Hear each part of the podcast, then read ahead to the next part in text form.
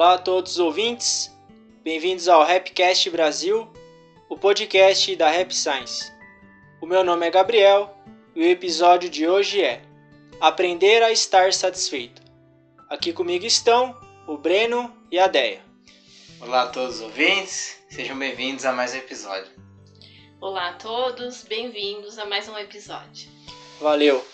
Lembrando aos ouvintes que puderem compartilhar e também curtir esse episódio, dessa maneira mais e mais pessoas podem conhecer os ensinamentos do mestre Ryu Hokawa. O poema de hoje é sobre aprender a estar satisfeito, sobre a gratidão. É uma, um poema que remete a uma filosofia de vida bastante profunda. É um bastante, pode-se dizer, filosófico, mas no sentido que aumenta o nosso nível de consciência em relação à nossa vida. Bastante interessante. Então a Deia vai ler o poema. Aprender a estar satisfeito. É difícil aprender a estar satisfeito. A pessoa que experimentou o inferno, depois de avançar aos trancos e barrancos, aprende a se contentar por um instante, mas não tarda a se esquecer. Aqueles que se debatem violentamente entre ambição e falhas, arrogância e derrota são chamados de Tengu. E os que põem a culpa pelos seus fracassos nos outros, nas circunstâncias, no mundo, os quais negligenciam a autorreflexão e insistem em guardar ressentimento, acabam tendo o inferno por morada. Mas, se desde cedo na vida conseguir controlar os seus desejos e compreender o significado de aprender a estar satisfeito, você não irá para o reino de Tengu ou inferno. Isso requer uma profunda percepção da vida para compreender que essas são palavras de sabedoria. Bom, nesse poema, o mestre Okawa começa dizendo que é difícil aprender a estar satisfeito. Então a gente já vê que não é algo instintivo. Se deixar o ser humano à mercê do instinto, a mercê, que chique, hein? Gastei a língua portuguesa Nossa. agora, a mercê Caraca, É, é, dicionário essa coisa do podcast. do instinto, a gente não tende a agradecer. A gente precisa ser treinado para isso. Por quê? As pessoas sempre me perguntam, por quê? Se o ser humano ele é filho de Deus, ele não devia já ter a tendência a ser grato? E a resposta é porque a gente é um ser espiritual, tem uma alma dentro do nosso corpo físico, porém a gente está num corpo físico e a gente tem necessidade física.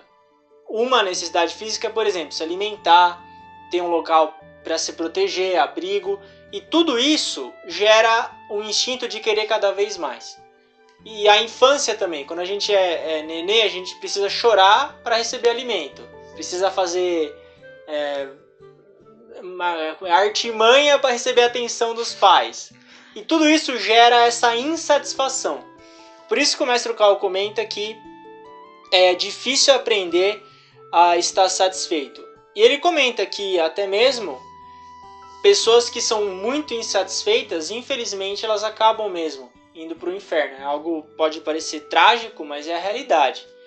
E o que ele comenta dos Tengu, só o Tengu é como se fosse um duende, ou é um no Harry Potter tem aqueles bichos narigudos assim, é o Tengu.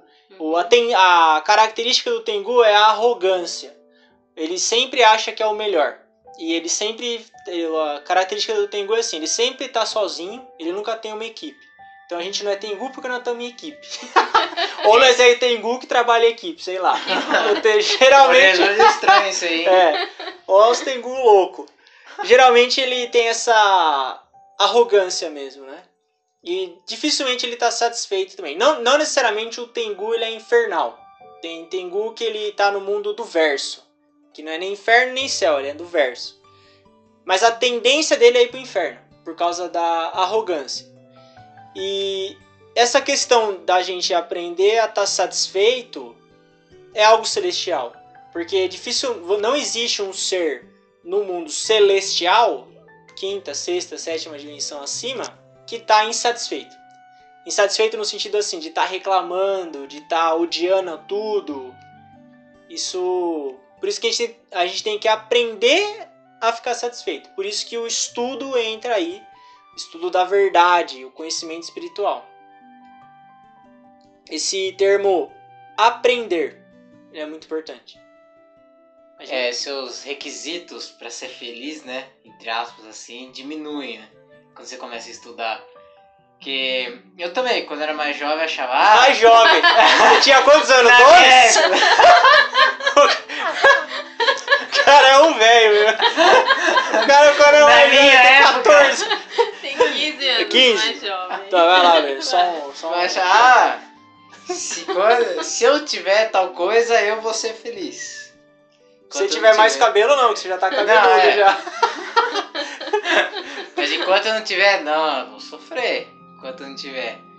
Mas daí você vai diminuindo essa, essa requisito, é, é. esses requisitos pra. Tem gente que precisa de água, comida e tá vivo. A Fiona. um cachorro, aí tá bom. É. Né? É, isso é verdade. Do... Coloca muitas condições. É. Né? Condições para ser feliz. Para ser feliz. E hoje ainda mais, o, o mestre comenta que hoje, antes as pessoas sofriam porque elas não tinham escolha. Por exemplo, quem viveu em período de guerra. Você não tem escolha, você não tem alimento, você não tem nada. Só que, então esse era o sofrimento há cinco décadas. Hoje o sofrimento é por excesso de escolha. Você tem muita coisa para escolher. Você vai, por exemplo, escolher um aplicativo para você assistir série. Você tem um monte. Curso de faculdade. Um monte. É, carro pra você comprar. Um monte. Você tem um monte de coisa para escolher. E isso gera sofrimento. Por quê? Isso que o Breno comentou. Você tem. Cria, cada vez você cria mais necessidade. Então você sempre tem que ter alguma coisa a mais para você estar tá satisfeito. É, ou se já tem, não, não se contenta, né? que nem você falou do curso, né, de, de, de faculdade, etc. Aí você faz um curso num, num campus ali. Aí você olha uma outra pessoa, não, ela faz na pública, meu, eu queria estar tá naquele. Mas você às vezes é muito bom. Só que você se compara com aquela é. pessoa que tem outro tipo de curso. Aí você já criou outra condição para ser Sim. feliz, né? É, a gente não pode confundir isso com não querer se desenvolver. Hum. A gente tem que sempre. O quarto princípio da felicidade é o desenvolvimento. A gente tem que sempre estar tá buscando cada vez mais. Porém, feliz com o que a gente tem. E grato com o que a gente já tem e criando cada vez menos condições para a gente ser feliz. Isso é algo que a gente faz. É o que o mestre Okal comenta. A felicidade é uma escolha. Ele falou isso aqui em Jundiaí. Uhum. Ele falou em outras oportunidades, mas especialmente em Jundiaí. E é isso. Começa por essa escolha. Se a gente vai realmente aprender a estar satisfeito ou se a gente vai ficar num desejo insaciável, querendo cada vez mais. E, na verdade, você entra numa areia movediça, você nunca sai. Tenta satisfazer alguém que é insatisfeito. É impossível. A própria pessoa ela tem que aprender a ficar satisfeita. Eu cheguei a essa conclusão. E mais com coisas materiais, né? Principalmente, né? Uhum. É que nem você falou, não. Que não tem que se desenvolver, prosperar, né? Tem sim. Mas, ah, trocou de celular, daí dois meses já, ah, tem que comprar um mais novo, um modelo mais novo. Ah, saiu outro modelo e assim, né, com, com quase tudo, né, material, principalmente. É, isso você vê pelo nível de endividamento falando do Brasil no caso. Hoje de, de 10 brasileiros, 7 estão endividados. Então isso é algo preocupante, assim, será que a gente precisa comprar tanta coisa ou ter tanto para alcançar a felicidade? Será que é o ter tanta coisa que vai realmente gerar felicidade na nossa vida? Então esse é um é um questionamento que a gente sempre deve se fazer. Tudo em excesso, né? Até alimento, né, também. Se a da geladeira não estiver transbordando. Não, hoje, a... você tem hoje pessoas com... morrendo por excesso de comida. comida né? Antes era por falta, ainda tem por falta. Mas assim, tá meio que equilibrado, tá pau a pau. Excesso e faltas. Quer dizer, as pessoas estão morrendo porque estão comendo demais. Quando a pessoa come não tem o que comer, é trágico. Agora, quando excede na, no desejo, é trágico também, mas. É, quer dizer, você não consegue estar satisfeito com um pouco só, né? Que nem eu sou uma pessoa que eu como pouco, só o mínimo, o necessário, e eu vejo o bem que isso me faz. Porque realmente tem uma relação com, com esse mundo, né? Você acaba querendo cada vez mais, fica muito material, eu acho. Por isso que religião tem prática de jejum, essas coisas. Eu acho que tem um efeito, mas isso é tópico para outro dia, né? Isso tem um efeito no, no nosso espírito também. Esse desapego material, como a Deia comentou. A gente quer ter uma vida confortável, a Rap Science apoia isso. Queira todos os confortos do mundo. O máximo de riqueza que você quiser, uma vida confortável, você merece. Só que a mentalidade é assim, quando, se, é, quando eu tiver isso, eu vou ser feliz. Enquanto eu não tiver, eu não vou. Essa é uma mentalidade que vai contra o que o, que o mestre Okawa prega, na questão que, mesmo na condição que você está hoje, você tem já o suficiente para agradecer e está satisfeito. E dentro dessa satisfação você busca novos patamares de, de, de crescimento. Não, é o que o, o, o Breno comentou da questão de nunca colocar condição para ser feliz. Tem um trecho também que, que o mestre comenta que os que põem a culpa pelos seus fracassos nos outros, nas circunstâncias, no mundo. Isso é algo é uma característica também de quem é ingrato. Eu tenho, tenho três pontos de reflexão que o mestre Okawa faz, é uma palestra antiga dele. Ah, o primeiro ponto é se você tem muita ganância, ou seja, se você está indo além dos seus desejos. Depois é se você culpa os outros ou o ambiente e se você quer corrigir os seus defeitos.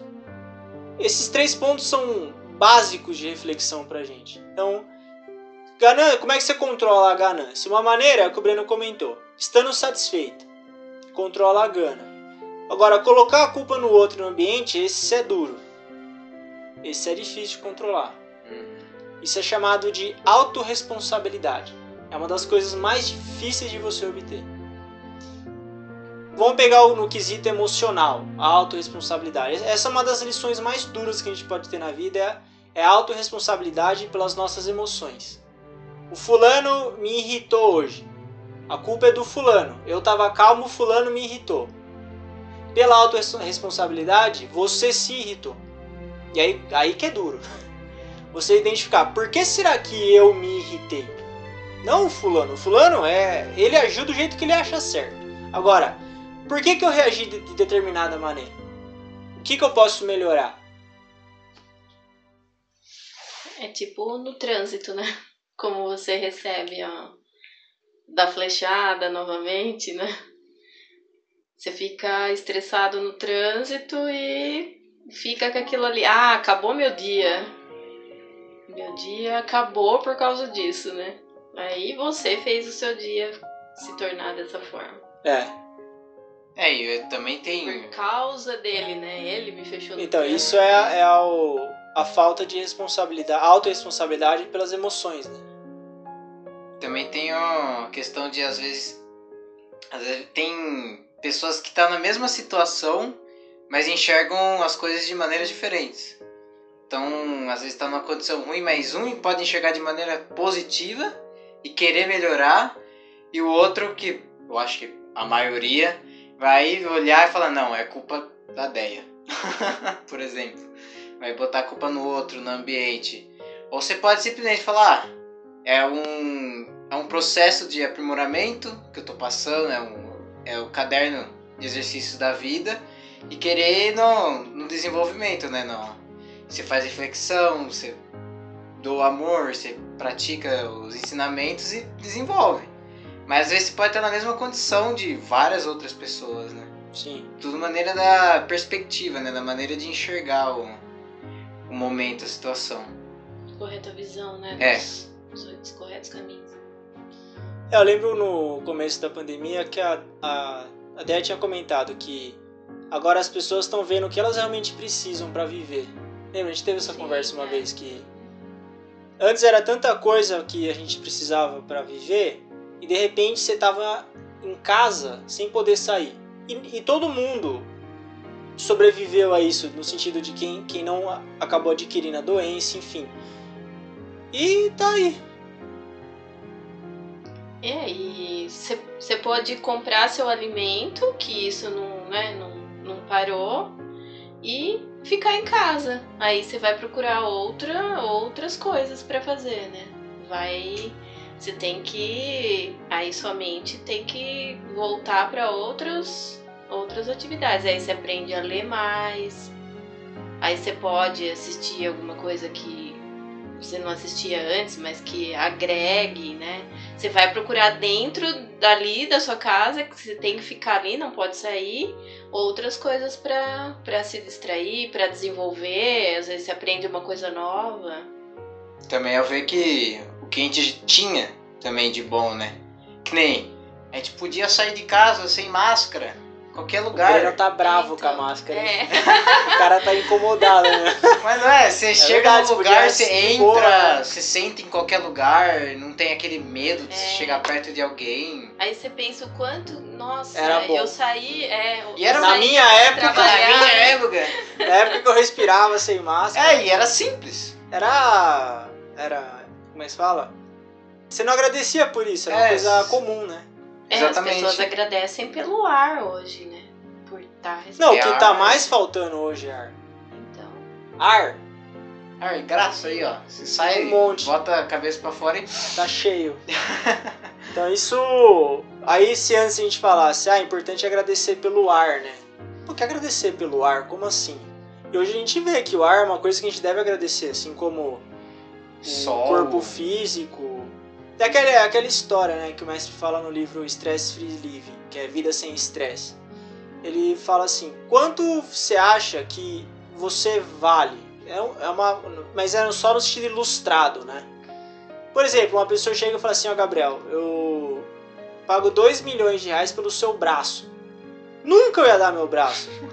Então, quer dizer, imagina o valor que tem só de você estar tá de pé, sem enxergar você andar e respirar. Qual é imensurável. Esse tipo de, de agradecer, principalmente pelo básico, eu acho, que está sendo uma, uma grande lição que a gente está tendo agora e, é, e tem a ver com o, o tema que o mestre comentou. E no inferno, o mestre fala isso nesse poema, não tem, não existem seres que têm essa percepção. No inferno eles estão sempre ou condenando alguém ou eles estão vendo os defeitos das pessoas, ou eles estão reclamando, ou eles estão falando mal, ou eles estão insatisfeitos. Então a gente sabe que esse é um estado mental infernal. O inferno é constituído disso. E se a gente não quiser sintonizar com o inferno, a gente precisa. Então, chavinha, né? é, exatamente, a gente precisa é, pensar o oposto. Tem que pensar o oposto. No livro As Leis do Sol, o mestre Cal comenta que a prática, o que te aproxima mais de Deus é a gratidão. Ou seja, em algum momento do dia, vê que o estado emocional está abalado, como a Deia comentou, do ponteiro do coração está afetado, muito pensamento negativo, para, esse é o primeiro ponto, para, respira e busca agradecer um pouco. Porque essa gratidão, ela vai elevar o seu, o seu estado mental e quando você eleva o seu estado mental, você enxerga a sua vida de outro jeito. Aí você consegue fazer reflexão. Aí que você consegue mudar. Você precisa ter energia para mudar. E essa energia ela vem da gratidão. E é o que o Mestre Cal fala no livro O Convite à Felicidade. A gratidão é um músculo. É como a gente viu no começo do poema. Aprender a estar satisfeito. Outro ensinamento do mestre. A gratidão é um músculo. Ou seja, músculo, se você não usa ele atrofia. O músculo da gratidão também. Se a gente é acostumado a ter tudo na mão e não agradecer, vai atrofiar o músculo da gratidão. Vai. Outra coisa também que, que também fortalece é a questão de elogiar as pessoas, né? Quando você fica satisfeito. Porque que nem. Ai, pelo menos comigo, né? Se alguém tem uma lancha ali, ó, parabéns. Que bom, né? que bom. É. Porque pra mim não é um requisito pra ser feliz. Você pode receber uma lancha assim, Posso. sabia? Mas- Porque você realmente É. pode ser o seu ideal. Não. André, se o Breno aparecer com uma lancha em casa, já sabe. É, não, não vejo problema em receber, mas não é um requisito pra eu ser feliz, né? Sim. Então você começa, tipo, a abençoar as pessoas. Quando você fica satisfeito. Porque não. Você não para pra. Se fosse meu requisito pra ser feliz, eu falava, nossa, aquele cara tem uma lancha. Se eu não tiver uma lancha. Aquele cara é feliz, então. Aquele cara é feliz, velho. eu Quando eu tenho. tiver uma lancha. Quando eu ser tiver, eu feliz. vou ser feliz. É, Vou ser até igual aquele lá- cara. Até lá eu sou indeplorável. Pode ver que a pessoa que ela lamenta muito, né, só ela só foca no, no, no que acontece de ruim e, e aí ela só reclama e essa parte do culpar o ambiente, ah, por causa disso, Hum. né? Geralmente Ah. é coisa que aconteceu há 10, 20 anos, né? É, Isso é ou, triste. ah, eu não, eu não mudo de assunto, eu não tenho outro assunto, porque, ah, eu não saio, eu não. Mas e aí, né? Você pode, acho que. Então, leia alguma coisa. Tem que- 40 livros em português Então. aí, né, do mestre. Se Né? sabe inglês, tem um monte. Nossa, aí tem.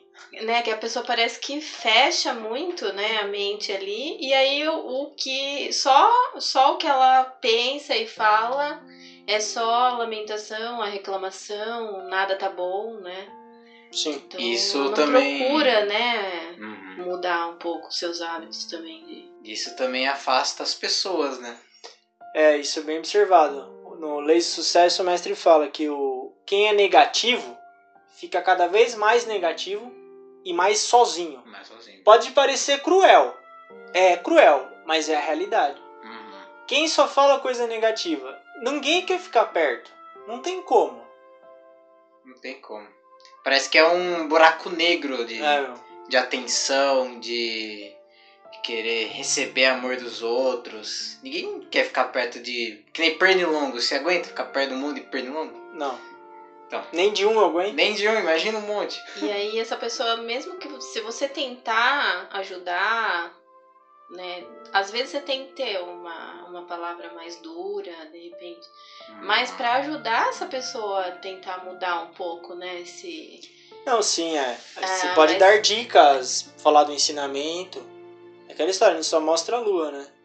Tem a- aquela frase que eu gosto muito do Verdadeiro Exorcista, do livro Verdadeiro Exorcista, que é quem vai atrás de lã volta tosado. Ou seja, essa frase ela, ela é- dá pra você pensar muito nela, né? O que eu o que eu entendi dessa frase, tem uma pessoa que ela é muito negativa. Aí eu quero mudar ela. Que que eu vou vou voltar tosado? Por quê? Eu vou ficar negativo Vai. também. Então você que vai atrás de lã volta tosado. Agora, a gente faz o que a gente pode. Eu acho que a nossa missão é levar palavras construtivas para as pessoas. Agora, é até aí que eu consigo fazer. A gente mostra a lua, aquele ensinamento. Passou disso, é, é responsabilidade de cada um, né? Aí é um minuto de silêncio, né? É, e tá que nem satisfeito com a condição da outra pessoa, né? Dela que nem, eu não posso mudar ninguém, então. Eu estou satisfeito com. Eu fiz meu papel É, de então, ajudar isso pessoa. é uma libertação, né? Porque a- eu ouço muito isso. Que, ah, eu queria mais ajudar as pessoas, eu queria mudar as pessoas. Infelizmente, a gente só consegue mudar as pessoas quando.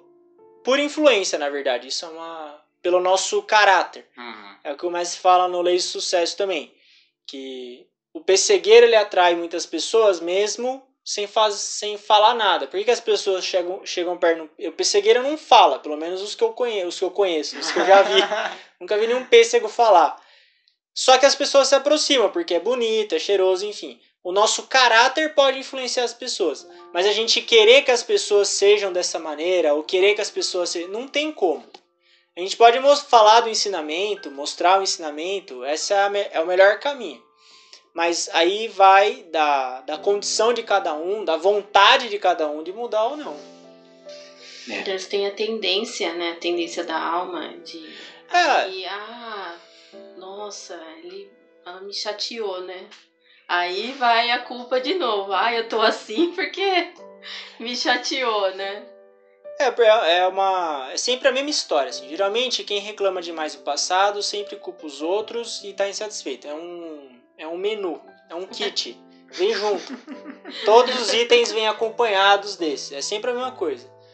E, e como a Dea comentou, né? Quem está fazendo isso, quem reclama, por exemplo, do passado há 10, 20, 30 anos, para mudar isso aí, é igual você querer frear um trem a 100 por hora. Não é na hora que você freia, pelo menos nas leis da física desse plano, né? Você não vai frear ele, vai demorar para ele parar. É inércia. O espírito, ele funciona com base na inércia. Mas a inércia, ela é a inércia. Ela pode, você pode ter inércia com algo bom ou com algo ruim. Você está criando uma inércia de agradecer, você vai agradecer cada vez mais. Você está criando a inércia de reclamar, você vai reclamar cada vez mais. Aí vai de cada um qual inércia da vida que vai querer criar. Mas o, um ponto chave dentro desse poema é aprender a estar satisfeito. Controlar, perceba que aprender, controlar os desejos, tudo isso é a gente que faz. É isso que é, é fascinante no ensinamento do mestre. Você aprende, você controla. Ninguém, quem vai controlar os meus? Eu controlo meus desejos com prática espiritual. Eu aprendo a agradecer é, é a autorresponsabilidade. A gente tem que ser responsável. Uhum. Não ficar esperando e não depender, né? Não. Ser responsável não é ser egoísta. É muito pelo contrário. Porque uma pessoa responsável, é, vamos falar do uso do tempo. Uma pessoa que é responsável no uso do tempo. Ela usa muito bem o tempo dela, ela é pontual, ela faz todas as tarefas, ela tem tempo livre. Essa pessoa consegue ajudar os outros. Agora, uma pessoa que está sempre perdida no tempo, não sei o que, como que vai ajudar alguém? É mais difícil. A autorresponsabilidade é um grande ato de amor. E a gente ter essa, essa percepção é muito importante. O, esse, esse aprendizado né, que a gente precisa ter. Sem ele é difícil. A questão da pandemia também, cada pessoa reagiu de um jeito.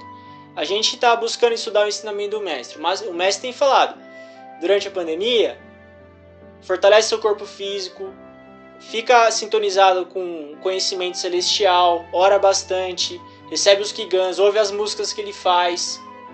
E aí vai de cada um. Fazer ou não isso, né? Ver menos notícias. É. Só o, o que for necessário. Né? Então, a gente constrói a nossa realidade. Isso é um grande aprendizado. A realidade, ela, ela não existe. A gente faz ela, de acordo com o que a gente pensa. Mas, resumindo o que a gente quer falar hoje. Aprender a estar satisfeito é o ensinamento mais importante que tem. É isso. Quer começar a se espiritualizar? Muitas vezes a gente fica se questionando: qual seria o primeiro passo para eu começar a ter uma vida melhor? Ou para eu começar a ter, me espiritualizar. Aprenda a ficar satisfeito. É isso. Para um pouco e olha para a sua vida e vê o que, que você pode reconhecer de bom. Esse é o primeiro passo. A partir daí a caminhada perdura e é longa, graças a Deus. Nunca acaba. Mas esse é o, o primeiro passo. Vai viver muito melhor, né? Com certeza não necessariamente vai precisar mudar tudo, tudo que está ao redor para melhorar a vida. A gente constrói a nossa vida de acordo com o que a gente pensa. E é interessante que o mestre Okawa fala nesse poema do inferno. Então, o inferno realmente ele é composto de insatisfação, de condenação às outras pessoas, como o Breno comentou. No inferno, aqui quando você está num estado celestial, você busca até reconhecer a qualidade dos outros, elogiar. Lá não tem um ser que faz isso. Ninguém lá consegue pegar e elogiar alguém. Só vê a falha, só vê o defeito, condena, fala mal, culpa. O mestre local ele mostra pra gente o que é o inferno, ele ensina pra gente, pra gente identificar quando a gente está nesse estado. Uhum. E a gente fica, eu fico, não tem como. Eu faço isso 24 horas e também tenho que batalhar. Ainda mais, ainda mais, né? Tem que batalhar ainda mais, que o ataque é maior. E tem que essa é a prática nossa, né? Então é isso. A gente encerra o episódio de hoje. A Deia vai ler novamente o poema. Aprender a estar satisfeito. É difícil aprender a estar satisfeito. A pessoa que experimentou o inferno, depois de avançar aos trancos e barrancos, aprende a se contentar por um instante, mas não tarda a esquecer. Aqueles que se debatem violentamente entre ambição e falhas, arrogância e derrota, são chamados de Tengu e os que põem a culpa pelos seus fracassos nos outros, nas circunstâncias, no mundo, os quais negligenciam a autorreflexão e insistem em guardar ressentimento, acabam tendo o inferno por morada. Mas se desde cedo na vida conseguir controlar os seus desejos e compreender o significado de aprender a estar satisfeito, você não irá para o reino de Tengu ou inferno. Isso requer uma profunda percepção da vida para compreender que estas são palavras de sabedoria. Obrigado, Deia. Agradeço aos ouvintes por terem ouvido até aqui e agradeço ao Breno e a Deia pela companhia. Muito obrigado. Muito obrigado por mais um episódio e aos ouvintes. Até mais. Obrigado aos ouvintes. Até o próximo episódio e compartilhem. É isso aí. Valeu!